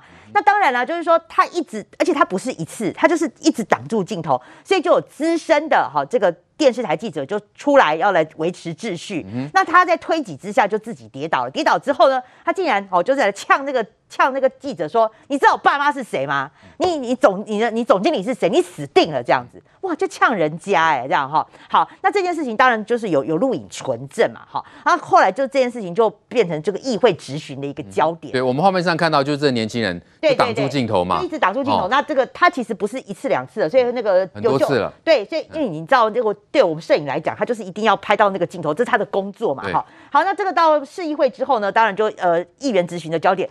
就没想到呢，哎，柯文哲自己就坦诚了哈，他坦诚这个是没有按照程序，没有按照程序来来聘用的哈。好，那所所以这个确实是柯文哲自己的疏失，这个很不寻常哎。对，他说实习生没有走程序，这个我认错。为什么这么快就认错啊？这个对不对？以他的脾气来讲，怎么可能那么快就认错？因为这个没办法凹嘛。因为好，我那我必须讲了哈，就是说。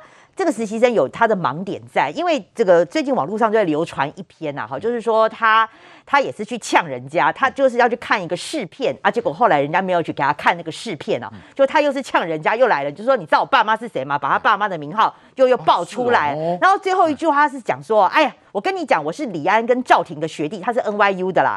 他说我是李安跟赵婷的学弟，我马上就要回这个纽约去拍片了哈。好，那你回过头来，你就会觉得说，以他的资历来讲，这个焦姓富少哈，这个富少，他其实是拍电影的。他他是电影系的哈，他是要拍电影。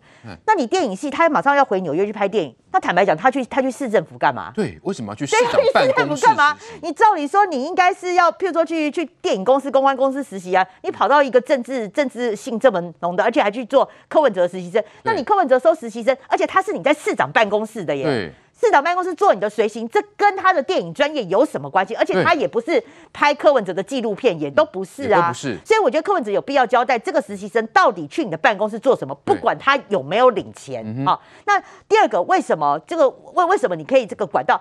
坦白讲，我觉得柯文哲如果说你要去酬庸财团，因为就我的了解啦，就是说这个小孩的这个父亲当然就是那个某上市公司的大老板嘛。那他里面的一个董事，好，呃，我我坦我坦白讲就是吴欣颖啦。那吴欣颖就是。民众党的不分区立委嘛，所以看起来是不是这个实习生透过吴新颖的关系去跟就进了柯文哲的办公室？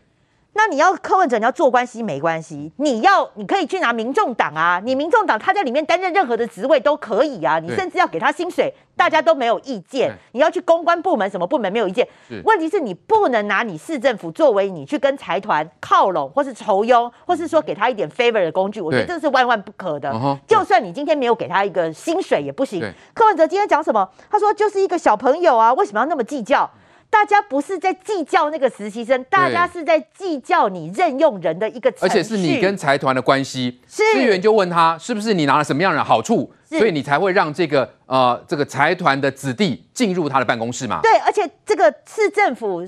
坦白讲，就是纳税人纳税钱嘛，对不对？如果说你今天有给他薪水，那更是不行的啦。嗯、所以我说，柯文哲你要做关系，你就拿你自己的民众党做关系，而不是今天拿台北市政府去作为你拉拢财团的一个工具。的确，今天这个柯文哲碰到一个最大的问题，就是他跟财团的关系恐怕是牵扯不清的。来，范老师，什么样的情况？为什么要让这个年轻人跟老实讲，以他的背景跟这些政治毫无关系，却能够进入到市长办公室？难怪市员会去质疑啊，你是不是拿了财团什么样的好处，所以让那个财团的子弟进到他的办公室来，呃，柯文哲哈，他一直强调他是台湾新政治，他走的是素人政治，他这辈子跟政治没有关系，他的父母亲也没有从政，他完全是从一个医生啊，然后等于说参与政治，所以他哦要跟财团保持距离，他代表的是基层老百姓的心声，就他倡导叫做民众党嘛，民众就跟民众站在一起嘛，可是事实上是这样吗？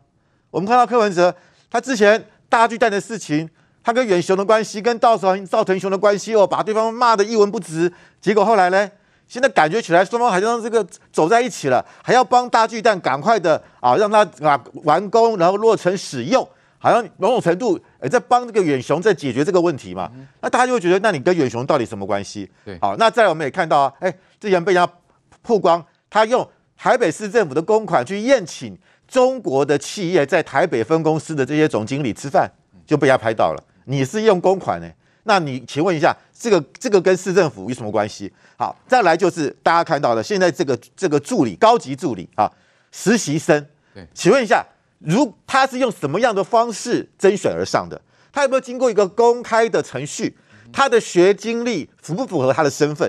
今天如果阿猫阿狗会说我也要参加成为柯文哲的实习生，很好啊，每天在市政府市长室行走，哎。嗯哼，柯文哲很喜欢比自自比为中这个雍正的，是等于在军机处行走，哎，对，这在古代的时候，在清朝的时候，这这这大臣才有人做的事情啊。何况你柯文哲，你是首都市长，哎，你的安全重不重要？这个人有没有安全的问题？然后他他到底是不是因为看在那个小朋友的背景上头，是因为他呃背后的什么财团企业的这个关系嘞？呃，他这个他这个家族我们都很清楚，他们家族基本上兄弟姐妹都在美国念大学。所以他为什么刚刚讲过？他为什么啊不去啊？怎么呃呃？民众党的党部实习？哎，他如果在台北市长身边实习，那这个资历拿到美国去，是不是很好用？或他未来要申请什么研究所，会不会拿了？耶美国研究所他可能看的是你你的这个政商关系啊。所以是不是这个实习生想拿这个资历？好的，作为他未来到美国去，不管是他可能会不会参与一些啊政治的事务，或者要要读升学，或者要找资源，或者找别人投资，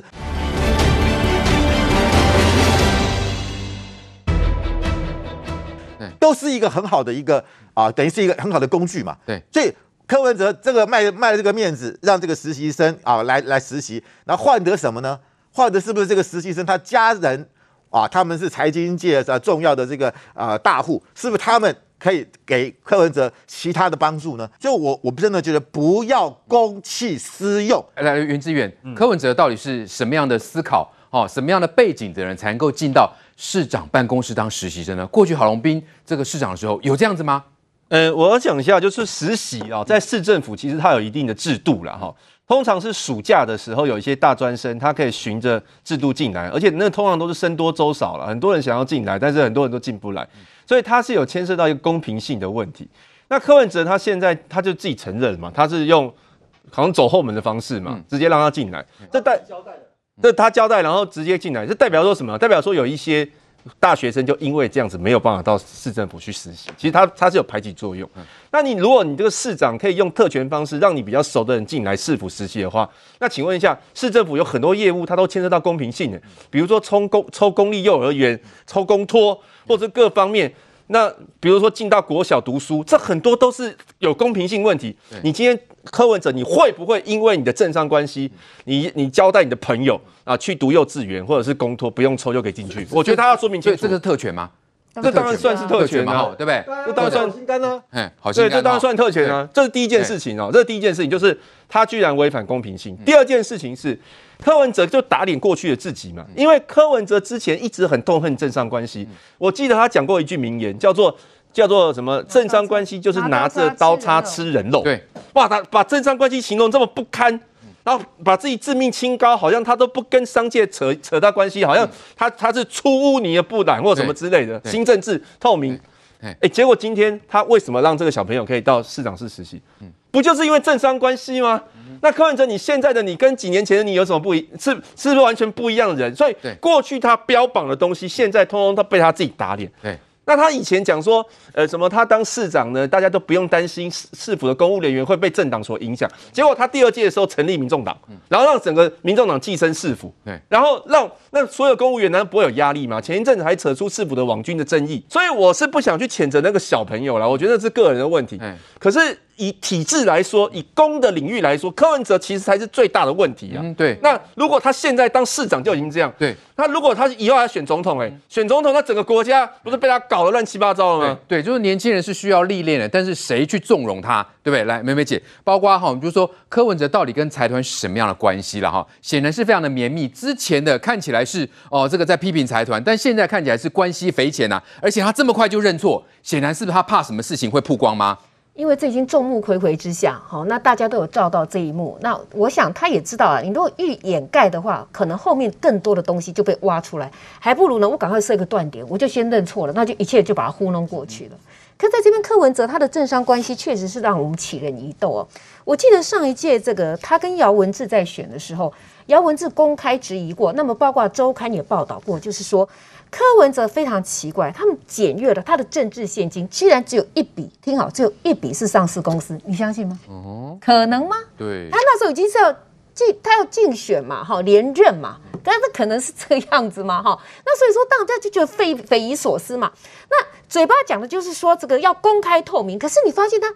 很多的，不管说是不公平的酬庸，乃至跟财财团那种暧昧的关系，大家还记不记得？我记得那时候刚上任不久，哈，才刚讲完拿刀叉吃人肉不久以后呢，有一次就被发现了呢。他跟富那个富邦这边那个老董在那边密会了，哈。那时候有台北文创嘛，不是富邦标去的吗？对。后来人家说，哎，你们密会你干什么？你知道柯文哲对外交法什么吗？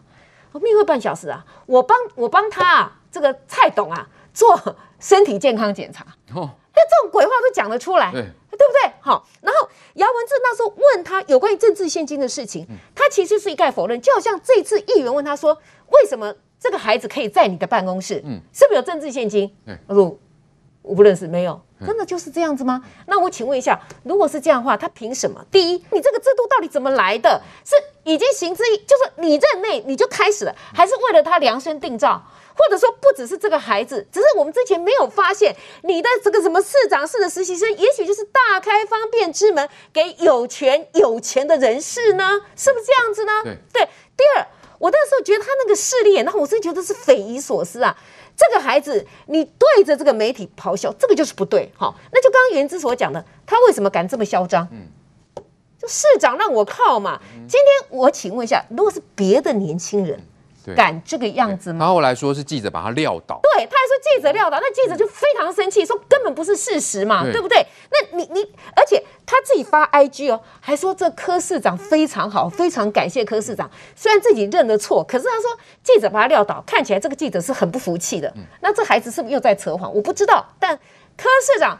打电话关心他，哎，哎，仲江，我请问一下，如果今天是别的年轻人，可能有这种福气吗？不可能，不可能。我先说，如果是别的年轻人，根本不会碰碰到这种事。为什么？因为你进都进不去市长办公室啊，可能就是留给有特殊关系的人，对不对？那这里面究竟是因为你不管说是不是有过去拿了政治现金，又或者未来每个人都知道嘛，你是民众党党主席嘛，对，你的党要选举啊，选举要钞票啊。要选票啊，尤其是钞票啊！你自己想选总统啊，所以给这个孩子这个 favor，你就可以跟他的爸妈搞好了关系，你就可以大开这个扇门了。你将来是不是你就源源不断？你要选总统嘛，你最需要什么？子弹嘛，钱嘛，粮草嘛。这后面这个孩子后面是千军万马的粮草啊，是不是这样子来的呢？所以你这个看得到，就是说他所谓的那时候他出来竞选，说要改变台湾的政治文化。结果他带来政治文化是非常恶质的。对，那个政治文化里头，就是第一个，你看到公然的说谎，说一套做一套，说要拒绝仇庸，他自己乱搞仇庸，对不对？说要政治清明，对不对？政商关系要很清楚，自己有这么多不明不白的这些东西，然后你说要照顾年轻人，就你是剥夺。年轻人公平的机会，你甚至于势利眼、大小眼，你让那年轻人看得不寒心吗？那你最后你说这个政治就是找回良心而已，良心是在哪里？然后你把政治文化，包括网军文化，乱七八糟一大堆事情，不就是你吗？最后你假公济私嘛，你一下子，你当你有不分区立委的时候，你的民众党寄生在国会。你当市长，你的民众党又寄生在市政府，那你把公家的资源拿来做自己用，你现在甚至于开了这个职缺走后门，你自己都认了，那这一切不都是为了你吗？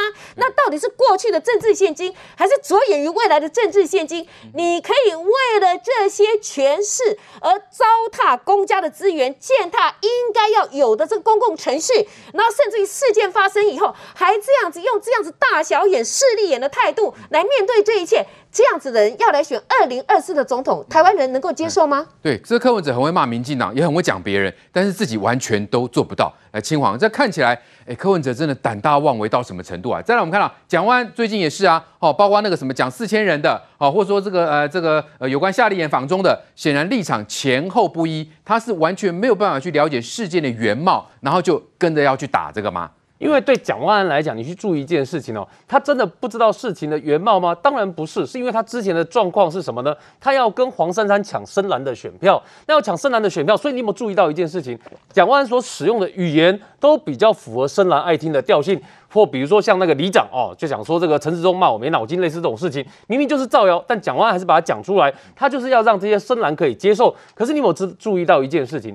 蒋万安在现在一直为什么没有回办法回到中间选民的语言？是因为很显然，这个黄珊珊在民调上面的支持度一直没有办法跌破二十趴，没有办法跌破二十趴情况之下，表示深蓝的选票没有完全的回归。所以对蒋万安来讲，他必须一直要讲这些深蓝的语言，讲到深蓝的选票愿意回归为止。所以。当他在这一件事情上面，就是我们讲夏立言事情的时候，他第一时间的反应，包括他幕僚给他的，也是支持夏立言的做法啊，觉得这个时间去照顾台商、台生没什么不对。可是到最后你会发现，这件事情影响最大的是什么？你不能拥抱深蓝选民，拥抱到最后连中间选民都觉得你真的坏掉了。我这个很严重，就中间选民觉得你真的坏掉了，就连国家这么大是大非的事情，人家对我们军演恐吓完了，然后结果你马上派人过去，这你还支持他？所以。蒋万安办公室哦，你看他前后的发，他那个我们讲说他的反应差很多。蒋万安本人的讲话是支持他去的哦，但他现在是透过发新闻稿的方式谴责中共军演。所以各位有没有发现里面的一些美稿在哪里？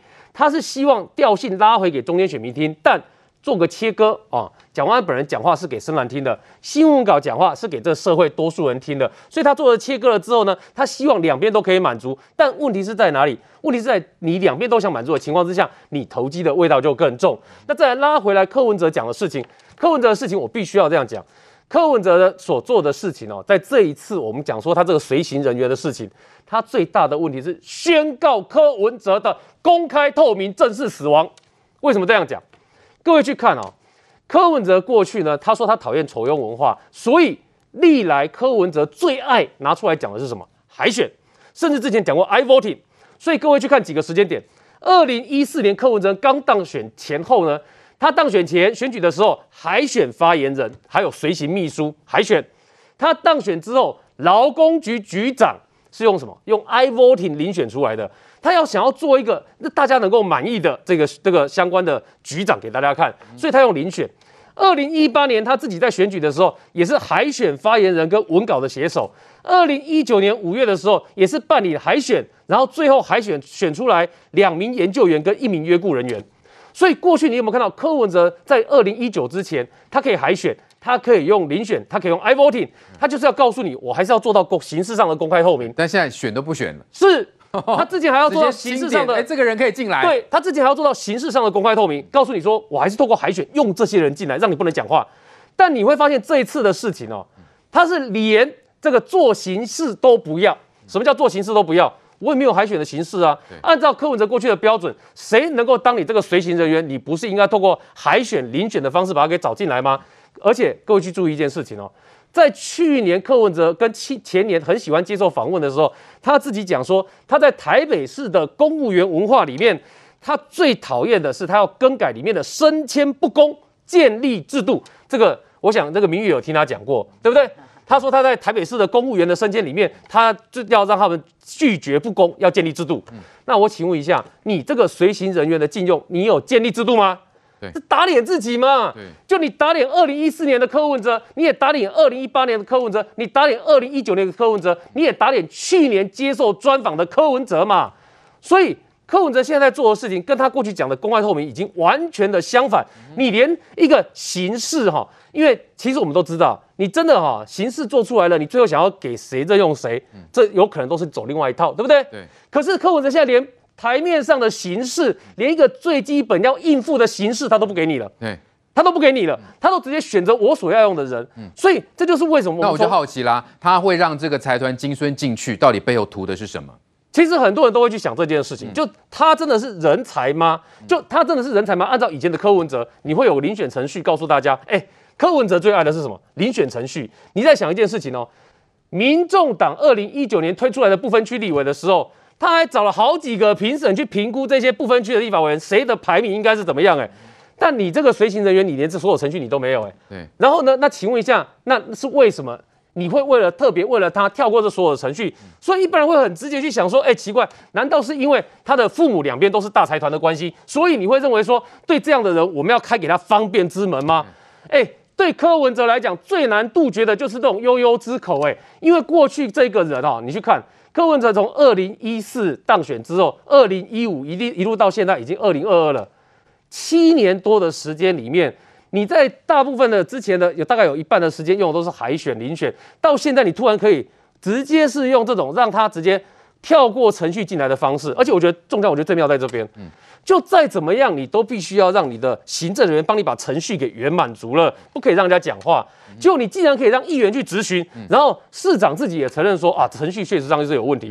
所以，我们认为说，柯文哲现在最大的问题就是，他为了他二零二四的总统布局，他已经在牺牲跟丧失，还有宣告他过去的一些原则的死亡。好，除了台北市长选战问题，另外在桃园市长的部分呢，啊，民进党中执会今天正式征召郑运鹏哦，然后参选桃园市长。那我们看另外一个蓝营的哈，国民党的桃园市长参选就是张善政了哈，他的这个竞选团队名单已经曝光了哦，包括这个他们的立委万美玲、卢明哲还有吕玉莲担任竞选总干部的这个啊职务，还有。邱奕胜议长是接下总会长哦，然后还包括陈根德、罗志祥等等，要分别负责陆战跟空战的部分。但是呢，同样是蓝营出身的吴坤玉，他就说看到这个名单就知道差不多掰了。来，明宇为什么他要这么讲来？坤玉哥当然是有他的解读啦，哈，他的意思是说，譬如说罗志强，你说他负责空战，可是罗志强马上就说没有没有没有啊，没呃，他说他没有加入，而且他也没有接受到邀请，这比较快的部分啊，他这个公布他，结果人家就说他没有要加入，这不是很奇怪吗？对，你要。人家加入你不知道先事先询问吗？好，这是第一个。那第二个呢？他当然是分析那名单。他说吴志阳，吴志阳当年是输给郑文灿的嘛？那陈学圣也是输给郑文灿。孙大千呢是输给了赵振宇跟何志伟嘛？哈，那还有包括就是说陈根德就是接他陆战的部分。陈根德之前也是输给郑运鹏。那看起来他的里面都是失败者联盟啦，都是输的输的失败者联盟，所以坤玉哥才会讲说，哦，那看这个名单就知道大概张善政掰了哈。那他那我我们是从另外一个角度来看，我也认为说张善政大概这个团队曝光也也有有点掰的契机啊。为什么？因为哈邱义胜其实本来党中央是硬要邱义胜去接他的总干事，但是邱义胜死都不要。对。那代表说，其实你知道邱义胜跟张善政，你只是表面的感觉说表面的大团结了，那其实他还是自己那个心心结是没有解开的。所以邱义胜说啊，后来最后只再给他。按一个总会长下去，嗯、那邱医生的理由是说啊，因为他自己本身要选议员嘛，他还是要选议长嘛，所以他就无暇去担他的总干事。可是坦白讲啦，大家也知道邱医生，你你因为你是资深嘛，你就当过，你又是议长，他的选情是相对稳的。那你照理说，你这个时间点，你应该是要顺便去帮这个你自己帮自己之外，你应该还是要全力去冲刺张善政嘛。那那邱医生他。他就拒绝总那个总干事的位置，那搞心不甘情不愿的，这这不会真心帮忙嘛？是是，所以所以他后 后来他就是再给他一个总会长的这个位置了。但是问题是说，竞选团队只是就是说辅助你的一个选举的工具，重点还是在张善珍身上。对，就我了解，就是说现在桃园这边啊，给张善珍安了一个新的名号，叫做那个桃园版的蒋万安呐。啊，说实在的，还是就是有点在讽刺他说躺平啊、涅槃啊，卧佛卧佛的。那当然，他最大的问题，当地人。是认为说，就说其实张善政他的应对进退非常有问题的，他。他。